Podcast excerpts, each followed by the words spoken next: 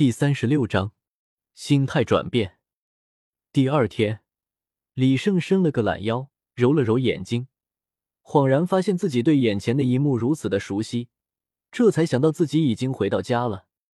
在家中睡的这一晚是他感到最舒适的，将他那颗在外界流浪的疲惫的心给安抚了下来。小胜，你醒了，快去洗漱一下，饭菜已经好了。李母走了进来，手中抱着一叠衣服，递给了李胜：“这是我这几年给你做的，因为不知道你什么时候回来，就每年估摸着给你做了几套，你来穿上，看看合不合身。”李胜捧着手中的衣服，似乎感觉有千钧重。或许是李胜昨天晚上的饭量吓了李母一跳，今天早上的饭菜也比平常多了许多。李胜看着这些饭菜，心中有些感动，有些无奈。为了不浪费母亲的一番心血，昨天他可是强撑着吃下去的。天可怜见，今天早上他根本就不怎么饿呀。看到李胜吃了几碗饭后就停下了筷子，李母眉头一皱，有些哀愁的说道：“小胜，怎么不吃了？是我做的饭不合胃口吗？”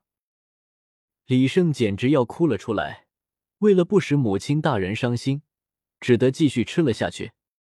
如果昨天那顿饭是温馨的话，那么李胜感觉今天这顿饭给他的就是煎熬。每一口饭，李胜都要用着莫大的毅力将其咽下，然后强忍着顶出来的欲望吃下了下一口。好不容易吃完了早饭，李胜捧着肚子坐在了院里的躺椅上，一动也不想动。门外传来了一阵喧闹声，原来是刘洋那个大嘴巴将他成为了魂师的事情宣扬了出去，弄得整个村里的人都跑来拜访他，都是乡里乡亲的。李胜也不好说什么，好不容易打发走了邻里，这才清闲了下来。一连几天，李胜都是如此。这天，李胜实在是撑不下去了，向着李母跪求道：“娘，请您不要做那么多的饭菜了，我的饭量还是在正常人的水准，我实在是吃不下了啊！”李母突然笑出了声，终于忍不住说出来了：“我还以为你能坚持几天呢。”这是对你连一声招呼都不打就跑出去几年不着家的惩罚。李胜终于明白了，为什么这几天他频频表现出吃撑了的状态，而他的母亲依然还是一个劲的让他多吃的缘故了。今天晚上的饭菜恢复到了正常的水平，李胜终于能够喘口气了。不然每天在吃撑消化，继续吃撑继续消化中轮回的感觉，实在是太难受了。在家中享乐了数天后，李胜进集思洞，准备继续向前路进发。得知李胜又要走的时候，李大友和吴越都十分舍不得他，其中吴越更是想要将儿子留下来，不过李大友却拦住了他。好男儿志在四方，小胜已经长大了，他想要出去闯荡，我们做父母的只有去支持他，哪能将他拴在家里呢？听完李大友的话。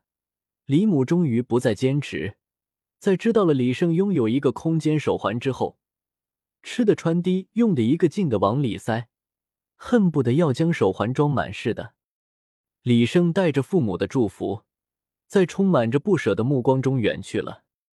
天斗城作为天斗帝国的中心，那里的魂师非常之多，算算时间，大师他们应该也要去往天斗城了，正好前去与他们会合。说走就走，李胜白天赶路，晚上则变身为大大超人，只用了几天的时间，就差不多赶到了天斗城。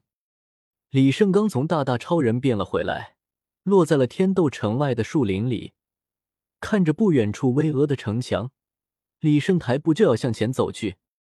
突然，李胜好似听到了什么声音，好像有人在窃窃私语一样，他的好奇心涌了上来。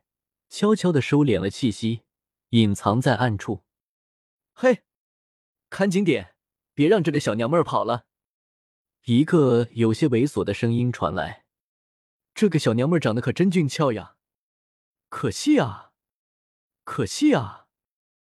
树林中，两个魂师突然走了出来，其中一个肩膀上还扛着一个麻袋，里面有东西不停在挣扎着，似乎是一个人。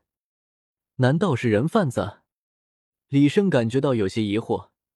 那两个人看起来并不像是缺钱的样子，怎么还会做出这种绑架的事情呢？